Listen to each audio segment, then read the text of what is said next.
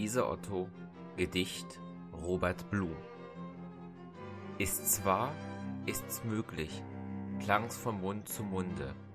Wie konnte solche schlimme Tat geschehen? So fragend Tausende betroffen stehen, als man von Wien vernahm die Schreckenskunde.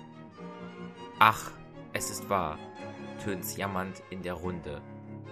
Zum Opfer wurde Robert Blum ersehen als Märtyrer zum blutgen Tod zu gehen, dem Volke treu bis zur letzten Stunde. Dem deutschen Volke, das ihm fest vertraute, das ihn wählte zu seinem Abgesandten, weil so wie er es keiner je verstanden. Und jedes Herz sein Hoffen auf ihn baute.